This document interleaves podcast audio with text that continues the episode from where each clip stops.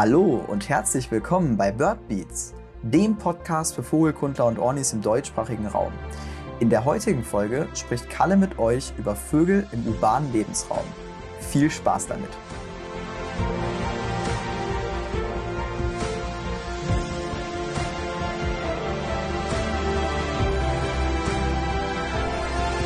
Hallo und herzlich willkommen zu einer weiteren Folge des Birdbeats Podcast.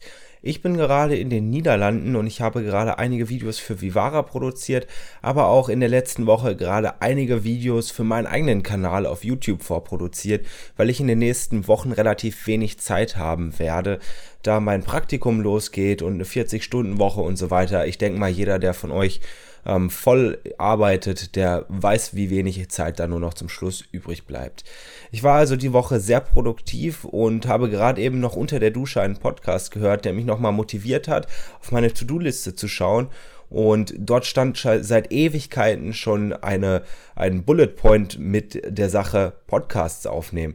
Weil, ihr habt es ja alle mitbekommen, die Mittwochsfolgen kamen in den letzten Wochen sehr, sehr, sehr unregelmäßig, weil wir äh, ein bisschen Personalschwund hier beim Birdbeats Podcast Team hatten und weil ich noch Klausurenphase hatte und Samu ähm, hat auch andere Aufgaben. Deshalb tut uns das auch leid. Ähm, wir suchen nach Lösungen, haben da aber noch keine wirkliche Lösung gefunden. Und warum sage ich euch das? Jetzt war ich eben nochmal motiviert. Es ist abends ähm, halb neun und ich setze mich jetzt nochmal dran und nehme alleine noch diese zwei Podcast-Folgen auf. Die uralten Skripte nochmal durchgelesen, dass ich ungefähr weiß, über was ich reden möchte. Und ähm, ich bitte euch jetzt schon mal um Entschuldigung und ähm, möchte euch vorwarnen, dass der Feuermelder, der hier in diesem kleinen Hotelzimmer ist, ähm, da sind die Batterien fast leer oder was auch immer. Auf jeden Fall piepst der immer und immer wieder. Das heißt, ähm, falls ihr da irgendwas hört, das bitte ich um Entschuldigung. Ähm, ja, genau. Jedenfalls habe ich mir bei der Recherchearbeit vor Wochen, wenn nicht Monaten zu dieser Podcast-Folge ähm, einige Gedanken aufgeschrieben, einige Studien mit durchgelesen und andere Erkenntnisse ähm, gesammelt. Sie sind nicht wirklich in einer Reihenfolge ähm, weil ich eigentlich geplant hatte, das ja im Gespräch zu machen und dann ist es deutlich einfacher, dort den roten Faden nicht zu verlieren. Ich probiere das jetzt trotzdem alleine und ich hoffe, dass ich den Faden nicht verlieren werde. Ähm, fangen wir aber einfach mal an. Heute das Thema soll nämlich sein Vögel in urbanen Lebensräumen. Dort ähm, meine ich jetzt nicht nur die Großstadt Wien, Berlin, was auch immer, sondern auch allgemein in Wohngebieten, wie Vögel sich dort ähm, zurechtkommen, wie sie sich ansiedeln, was die Gründe dafür sind und so weiter. Und ähm, fangen wir am besten einfach mal mit den Gründen an. Und zwar sind da letztendlich erstmal zwei Hauptgründe zu nennen. Und zwar zum einen, dass Nahrung verfügbar ist oder dass es ein gutes Habitat ist. Nahrung heißt beispielsweise Pflanzen, die in der Stadt vermehrt vorkommen, weil es zum Beispiel ein anderes Klima gibt. Stadtklima ist tendenziell trockener und auch ein bisschen wärmer. Ähm, aber natürlich auch ähm, Kulturfolger, die sich anhand von äh, Müll, aber auch anderen ja letztendlich Abfallprodukt des Menschen ernähren, Kompost und so weiter. Außerdem Insekten und andere Vögel, wenn man jetzt beispielsweise mal an Uhus oder Waldohreulen denkt, die mittlerweile auch, oder auch Wanderfalken, die mittlerweile ja auch in vielen großen Städten vorkommen. Außerdem sollte man einfach mal im Hinterkopf behalten, dass ähm, eigentlich die Biodiversität, gerade wenn man sich nur die Pflanzen anschaut, in Städten relativ hoch ist, weil natürlich in den ganzen verschiedenen Gärten äh, verschiedenste Pflanzen angepflanzt werden und somit nicht nur diese eine Pflanze, was zum Beispiel in den mitteleuropäischen oder in den deutschen Wäldern ähm, meist die Buche wäre, die sich durchsetzt, das ist in den Städten nicht so. Wenn der Gärtner oder der, der die Hausfrau, der Hausmann oder wie auch immer, wenn der sagt, ja, ich hätte da jetzt gerne Rhododendron und ich hätte dort jetzt gerne Rosen und dort gerne Vergissmeinnicht und dort gerne Stiefmütterchen, dann ist das so und das ist natürlich erstmal mit einer hohen Biodiversität grundsätzlich mal verbunden. Ähm, ich habe mir einige Studien rausgesucht und werde die jetzt einfach mal ein bisschen abarbeiten. Außerdem habe ich noch eigene Geschichten, eigene Erfahrungen und ähm, ich würde sagen, wir starten einfach mal mit einer kleinen Studie von Frau Suarez Rodriguez aus dem Jahr 2013. Und zwar hat sie analysiert, ähm, warum und dass überhaupt urbane Vögel Zigarettenstummeln nutzen, um Parasiten im Nest zu bekämpfen. Ähm, vermutlich hat man noch nicht ganz herausgefunden, ist der Wirkstoff, der das der die Parasiten vertreibt, die in jedem Nest letztendlich irgendwie auch vorkommen, auch in den Nistkästen. Deshalb ähm, sollte man die auch regelmäßig einmal im Spätsommer bzw. im Herbst einmal ausfegen. Ähm, dieser Wirkstoff, den, ähm, der die Parasiten vertreibt, ist vermutlich Nikotin, der ja auch in den Zigarettenstummeln noch drin ist. Und ähm, normalerweise machen das ja sehr viele Vögel auch, indem sie frisches Grün, also frische Blätter, frische Zweige und die daraus austretenden ätherischen Öle und andere Botenstoffe ähm, vertreiben dort normalerweise Ungeziefer. Diese Ausschwitzungen, die dann da rauskommen, sind eben antiparasitär und das wird ähm, laut dieser Forscherin ähm, mittlerweile in den Städten zum Teil auch durch Zigarettenstummel bewusst gemacht. Also nicht nur, dass so wie auf Helgoland beispielsweise unbewusst Fischernetze in die Kolonien reingetragen werden, sondern dass Vögel das bewusst machen. Allerdings, und das ist der Haken an der Sache, was die ganze Sache meiner Meinung nach besonders interessant macht, ist, dass der Bruterfolg nicht besonders größer ist, beziehungsweise nicht signifikant steigt, was ja für die Wissenschaftler immer das Wichtige ist, und zwar, weil sich Schaden und Nutzen ausgleichen. Scheiden sind ja ganz logisch, wenn du Zigarettenstummeln im Nest hast, da können sich die Jungen dran verschlucken. Da kommen natürlich auch Giftstoffe raus, die nicht nur für den Menschen krebserregend sind, sondern auch für die Jungvögel sehr, sehr gefährlich sein können. Insofern ähm, ist die, der Verlust der, ähm, ja, der Parasiten, der kein wirklicher Verlust ist, sondern der Gewinn, dass die Parasiten weg sind, nicht wirklich ähm, ein wahrer Gewinn, sondern die Verluste, die damit dazukommen, sind, ähm, halten sich in der Waage. Ein weiteres sehr interessantes Thema, was man unbedingt ansprechen muss, wenn man über Singvögel im urbanen Lebensraum spricht, ist die Tatsache, dass Singvögel in Städten lauter singen und höher. Das ist ähm, so zu verstehen, dass ihr Stimmrepertoire tendenziell auch ein bisschen verarmt das hat verschiedene Gründe. Zum Beispiel, dass sie Lärm übertönen müssen. In der Natur gibt es da ja auch schon einige Beispiele, beispielsweise der Zaunkönig, der tendenziell ähm, in der Nähe von ja, Gebirgsbächen auch brütet. Und da die natürlich rauschen, wenn sie brechen ähm, und dabei eine laute Lautstärke erzeugen, ähm, hat sich der Zaunkönig irgendwann mal angepasst und hat mit einer der lauteren Stimmen bei uns im Tierreich oder in der Vogelwelt. Ähm, die städtischen Vögel müssen sich da auch dran anpassen und da haben, haben sich einige Forscher dran gemacht und sie haben herausgefunden, dass Vögel in der Stadt tendenziell lauter und höher schreien oder singen. Das merkt man ja auch, wenn wir probieren laut zu werden, dass wir dann auch tendenziell etwas höher schreien. Ähm, das ist auch so der ähnliche Effekt, den auch die Vögel dort mitnehmen. Außerdem verändert sich die zirkadiane Rhythmik, das ist die ähm, Anpassung des Rhythmus von Tag und Nacht. Ähm, viele Vögel bzw. alle Lebewesen sind auch ähm, ja, lichtgesteuert, also wir schütten Hormone aus, wenn ähm, Licht auf uns fällt, beziehungsweise wenn kein Licht auf uns fällt. Und so ähm, wachen wir beispielsweise auf oder werden müde und solche, solche Sachen werden alles über Hormone gesteuert, die übers Licht ausgeschüttet werden. Und das ist auch bei Vögeln natürlich so, weil ähm, Licht ist ja in der Stadt überall verfügbar tendenziell und somit kommt es dann auch oft dazu, dass sich dieser Rhythmus der Vögel, wann sie aktiv sind und so weiter, dass sich das verschiebt denn ähm, sie müssen nicht mehr nur nachts, ähm, nicht mehr nur tagsüber singen, sondern sie können auch um die Nacht ausweichen, wo es ohnehin leiser ist. Dann müssen sie auch nicht lauter singen. Und somit kommt es dann wirklich auch zu Phänomenen, dass das Rotkehlchen auf einmal nachts um halb drei unter der ähm, Straßenlaterne anfängt zu singen und nicht nur noch die Nachtigall. Außerdem hat natürlich der städtische Haushalt, alles was in der Stadt passiert, auch Auswirkungen auf den Hormonhaushalt. Ähm, dadurch beginnt beispielsweise alle, äh, der Tag etwas früher oder die Nächte werden durchgesungen, wie ich das eben gerade schon gesagt habe. Wollen wir jetzt einmal auf die Gewinner schauen, die vor allem dadurch profitieren, dass der Mensch immer mehr Lebensräume einfach zukleistert und ähm, Lebensräume für sich schafft, Wohngebiete schafft. Und dort haben wir verschiedenste ähm, Vögel, einfach mal ein paar Beispiele. die jeder natürlich auch bei sich im Garten irgendwie hat.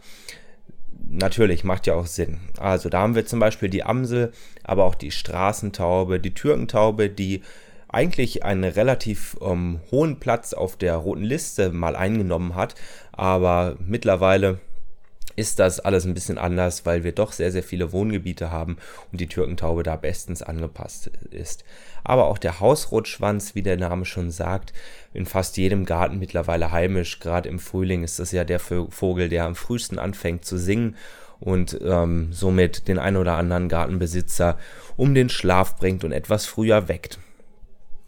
Das sind aber eigentlich nicht wirklich die seltenen Arten. Gerade der Hausrotschwanz war früher mal die seltenere Art als der Gartenrotschwanz. Mittlerweile ist das eher andersrum, ähm, sondern das sind Generalisten. Das sind Vögel, die mit mehr oder weniger allem klarkommen, wenn man jetzt mal an die Straßentaube denkt, aber auch an die Amsel, die sowohl die Wiesen ähm, als auch die Kulturlandschaften, als auch die Wälder bewohnt, aber mittlerweile halt auch in Städten, Gärten, Stadtparks und so weiter heimisch ist. Die Amsel hat sich da sehr schnell angepasst. Sie ähm, ist ein Vogel, der bis vor wenigen Jahrhunderten, bis vor wenigen Dekaden noch ein reiner Waldvogel war und sie hat äh, den Erfolgs ähm, letztendlich in die Stadt relativ schnell durchzogen. Ähm, für evolutionäre Veränderungen ist das wirklich sehr, sehr schnell, wenn ein Vogel sich innerhalb von wenigen Jahrzehnten bzw. Jahrhunderten von einem scheuen ähm, Waldvogel zu einem ja, omnipräsenten Stadtvogel auch weiterentwickelt. Außerdem ist natürlich der Haussperling zu nennen, der ja fast überall mittlerweile unterwegs ist, aber auch Neozonen wie Halsbandsittich, Nymphensittich, ähm, Gelbkopf-Amazone, die in dem einen oder anderen Stadtpark in Deutschland auch heimisch ist. Außerdem natürlich Gänse, Stadtparks, wenn wir da schon dabei sind. Wenn man jetzt an die Schwanengans denkt, wenn man an die Nilgans denkt, wenn man an eine Kanadagans denkt, die ja in vielen Stadtparks ähm, heimisch sind, auch Höckerschwäne, die ausgesetzt wurden zum Teil, aber natürlich auch wie andere Enten, Stockente und so weiter, auch davon profitieren, dass einige Leute ähm, viel Brot im, in Flüsse und in Bäche und in ähm, Seen werfen, auch wenn das eigentlich nicht unbedingt die beste Nahrung für sie ist. Aber wie generell gesagt sind das, ähm, oder wie vorhin schon gesagt, sind diese Vögel, die davon profitieren, eher ähm, Generalisten, die mit mehr oder weniger allem klarkommen als die Spezialisten, die beispielsweise, wenn wir jetzt mal vom ähm, Grünspecht zum Beispiel denken, der bestimmte ähm, Ameisenarten braucht, die vielleicht in der Stadt nicht vorkommen, ist er ein Vogel, der nicht so gut in, der, in die Stadt reinpasst. Aber Straßentaube, Türkentaube, Hausrotschwanz, Haussperling ähm, und andere Neozonen können sich da sehr, sehr gut anpassen. Schauen wir jetzt einmal noch weiter in diesen Stadtpark rein.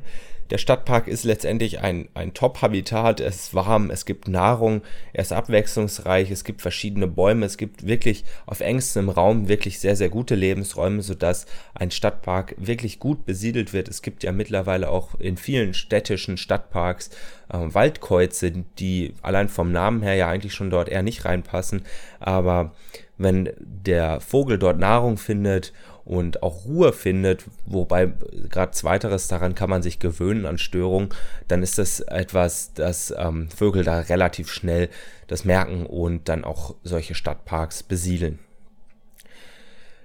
Schauen wir jetzt mal auf urbane Uhus, Wanderfalken, Waldkauz und so weiter, wenn wir eh schon gerade dabei sind, also Großvögel, Greifvögel und Eulen. Ähm, Grundsätzlich hat das zwei Gründe, Habitat und Nahrung. Nahrung haben wir ja gerade eben schon ein bisschen besprochen. Wir haben zum Beispiel gesagt, dass es Straßentauben mittlerweile ja überall in den Städten gibt und das ist mit die Hauptnahrungsquelle von Wanderfalken. Aber auch Uhus, Waldkauz, die sich von äh, Mäusen oder auch Ratten, aber auch irgendwelchen kleinen Säugern ernähren können, wie zum Beispiel Kaninchen, die auf Kreisverkehren bei Mülltonnen und so weiter leben. Also dieser Nahrungspunkt, da kann man auf jeden Fall mal einen Haken hintersetzen.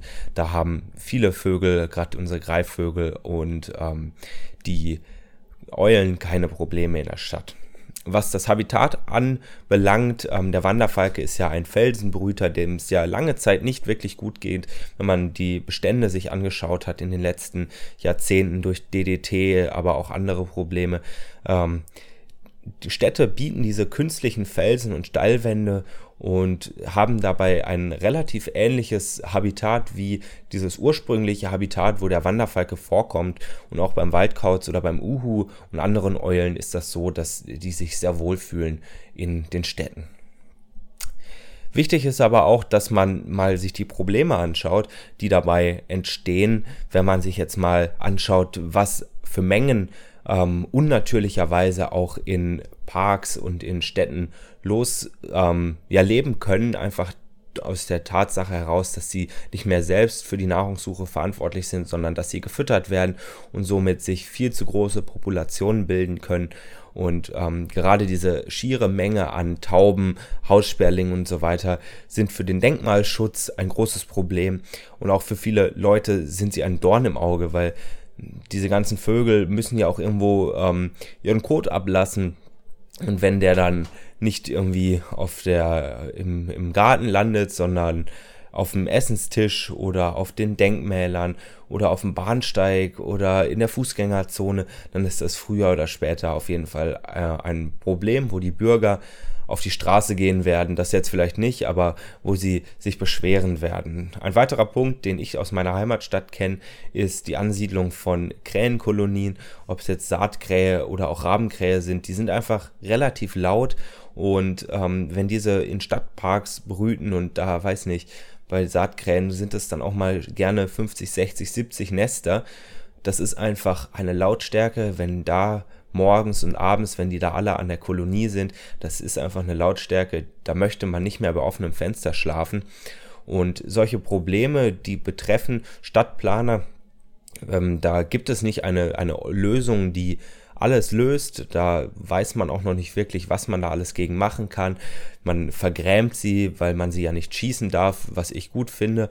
Ähm, aber solche Vergrämungsaktionen sind nicht so wirklich erfolgreich, weil ähm, Krähen sind keine dummen Tiere. Ich habe da mal eine Dokumentation zugesehen, dass man sie mit Wanderfalken, Sperrbern oder Habichten ähm, bejagt hat, aber dass sie nach wenigen Malen schon wussten, ähm, dass in welchem, Fo in welchem Auto, in welcher Autofarbe, mit welchem Kennzeichen sogar vielleicht eher die Autofarbe und das Modell der Vogel drin ist, weil ähm, die so traumatisiert von dieser Aktion waren, dass sie sich das gemerkt haben. Und dann ähm, ist das ein schierer Aufwand, da irgendwie zwei, drei ähm, Rabenkrähen oder Saatkrähen da zu erlegen. Besser ist sogar noch, wenn sie es überleben, weil dann können sie diese Erfahrung mit den anderen teilen und dann ist die Wahrscheinlichkeit sogar größer, dass sie irgendwie abziehen. Finde ich eine sehr, sehr spannende ähm, Sache, die auf jeden Fall mal im Hinterkopf bleiben sollte.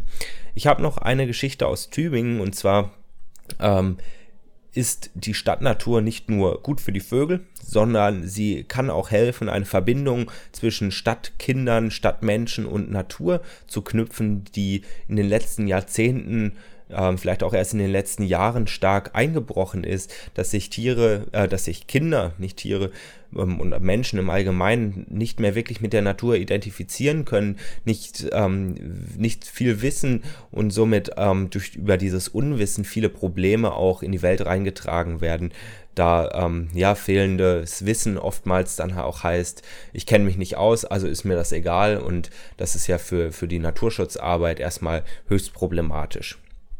Ähm, in Tübingen war das beispielsweise letztes Jahr so, dass fünf Waldohreulen auf einem Supermarktparkplatz ihren Winterrastplatz oder ihre Winter, ihren Winterschlafplatz gegründet haben. Und sie waren wirklich in kahlen Bäumen, so wie das im Winter ist, zwei, drei, vier, fünf Meter über dem Boden und waren dort zu fünf, zu sechs ähm, am Schlafen und das war eine Riesenattraktion. Alle Zeitungen drumherum bis Stuttgart haben darüber geschrieben. Jeden Tag sind die Leute da fast hingepilgert, als wäre irgendwie ein Popstar da. Und es war wirklich immer einiges los. Und es, ähm, ich war auch letztendlich häufig da. Natürlich, so nah kriegt man um Waldoreulen zum Fotografieren kaum.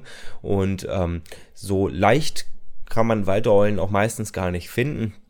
Aber was ich sehr interessant fand, waren diese Gespräche, dass Kinder sich dafür interessiert haben, dass die Leute immer und wieder, immer wieder herkamen und sich das angeschaut haben. Und jedes Mal waren andere Leute da und es gab die Anwohner, die jedes Mal mehr wussten über das Tier. Und ähm, so eine Geschichte, die bleibt natürlich lange im Kopf für die unmittelbaren Bewohner. Gerade als Kind ist das eine Sache, die einen sehr prägen kann.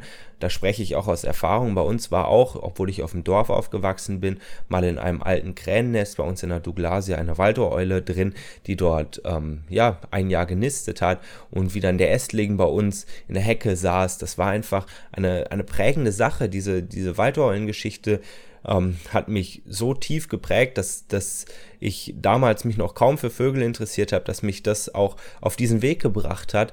Und ich glaube, dass da ähm, diese städtische Natur, wenn man die Schönheit und die Artenvielfalt an Vögeln und nicht nur Straßentaube und Haussperling, wenn man diese im in der Stadt auch hat und schützt und den Kindern zeigt, dass man da einiges an Arbeit ähm, sich abnimmt, im Sinne von Naturschutzarbeit und Bildungsarbeit.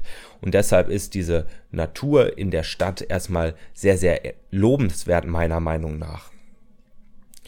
Schauen wir uns jetzt noch einmal an, ähm, wie eine Stadt denn aufgebaut ist. Das macht nämlich auch einen großen Unterschied. Es gibt Städte, die sind kaum vernetzt und haben eher kleinere ähm, Punkte, kleinere Patches, wie man es in der Landschaftsökologie sagt, ähm, die aus guten Habitaten bestehen, sind beispielsweise kleinere ähm, ja, wie soll ich sagen, kleinere Parks, kleinere ähm, Freiflächen, Industriebrachen und ähnliches, wo Vögel und andere Tiere mal ein geeignetes Habitat finden. Es gibt aber auch Städte, die dort anders vorgegangen sind und stadtplanerisch frei, Frischluftschneisen drin haben, grüne und blaue Infrastruktur. Blaue Infrastruktur sind Gewässer, ähm, offen auf, auf der Straße als Begleitgrün beispielsweise haben und somit eine Biotopvernetzung auch innerhalb der Stadt haben was ähm, viele Vorteile mit sich bringt. Klar, Vögel sind erstmal so relativ mobil, aber ähm, gerade wenn es so um genetische Variabilität geht, aber auch Austausch zwischen den Populationen im Sinne von Einwanderung oder Neubesiedlung von anderen Flächen ist es natürlich ein Vorteil, wenn diese Habitate halbwegs gut vernetzt sind. Solche ähm, ja, Städte, die mir da einfallen, sind beispielsweise Münster, aber auch Berlin, die diese grüne und blaue Infrastruktur sehr, sehr gut haben. Das sind oftmals auch alte historische Städte, die eine Stadtmauer haben, wo nicht direkt dran gebaut werden darf aus Denkmalschutzgründen. Und dadurch ähm, hat sich so ein grünes Band irgendwie wie die ja, innerdeutsche Grenze zwischen den Bundesländern entwickelt hat. Sowas gibt es dann teilweise auch in Städten.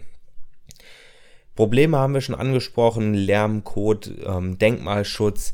Ähm, wir haben auch schon über die Gewinner gesprochen, wir haben über verschiedene Lebensräume gesprochen.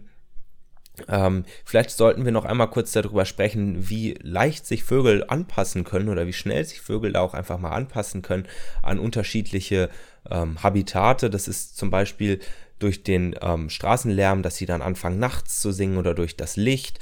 Ähm, aber auch Nahrung muss man auf jeden Fall dort einmal nennen. Also Vögel sind sehr gut da drin, neue Nahrungsquellen zu erschließen, sei es jetzt das ähm, Graben im Müll oder dass man äh, auf einmal die Straßenlaternen oder das Licht der Straßenlaternen nutzt, um nochmal extra nach Insekten zu jagen, die unter dieser Straßenlaterne förmlich angezogen werden, was vor allem ähm, die Fledermäuse auch machen, aber auch einige Vögel. Und diese Stadtflächen und Stadtteiche werden da sehr, sehr gut auch von Enten besiedelt, weil sie einfach wissen, hey, ähm, hier wird regelmäßig mit altem Brot gefüttert. Das soll es dann auch schon wieder gewesen sein. Ich hoffe, ich konnte euch einen kleinen Überblick über ähm, einige Themen bieten, die Vögel im urbanen Lebensraum betreffen. Vielleicht waren da auch noch ein paar neue Sachen dabei. Und falls du noch irgendwelche Dinge kennst, die unbedingt noch in den Podcast hätten reinkommen sollen, dann schreib uns doch gerne mal eine Nachricht auf Instagram at birdbeatspodcast. Ähm, das soll es von dieser Folge gewesen sein. Ich hoffe, man konnte mir halbwegs zuhören, auch wenn ich das alleine gemacht habe. Es war halbwegs ein roter Faden erkennbar und du konntest einige Sachen noch mitnehmen. Falls du im Auto bist, wünsche ich dir noch eine weitere schöne Fahrt. Ansonsten sehen wir uns auf jeden Fall wieder in der oder hören uns. Das wurde mir jetzt schon öfter gesagt, dass ich beim Podcast nicht äh, sehen sagen soll, weil ähm, ich bin da ein bisschen noch auf dem Videotrip, weil ich das natürlich ein bisschen öfter mache als das mit dem Podcast. Obwohl der, mir, der Podcast mir auch auf jeden Fall viel Spaß macht. Je nachdem, was ihr gerade macht, wünsche ich euch noch viel Spaß damit. Wir hören uns wieder, jetzt habe ich es richtig, ähm, bei der nächsten Sonntagsfolge, wenn wir wieder besprechen, was für Neuigkeiten und Seltenheiten in Deutschland beobachtet wurden. Das soll es dann auf jeden Fall mal gewesen sein. Ich wünsche dir noch einen schönen Tag. Tschüss und bis zum nächsten Mal.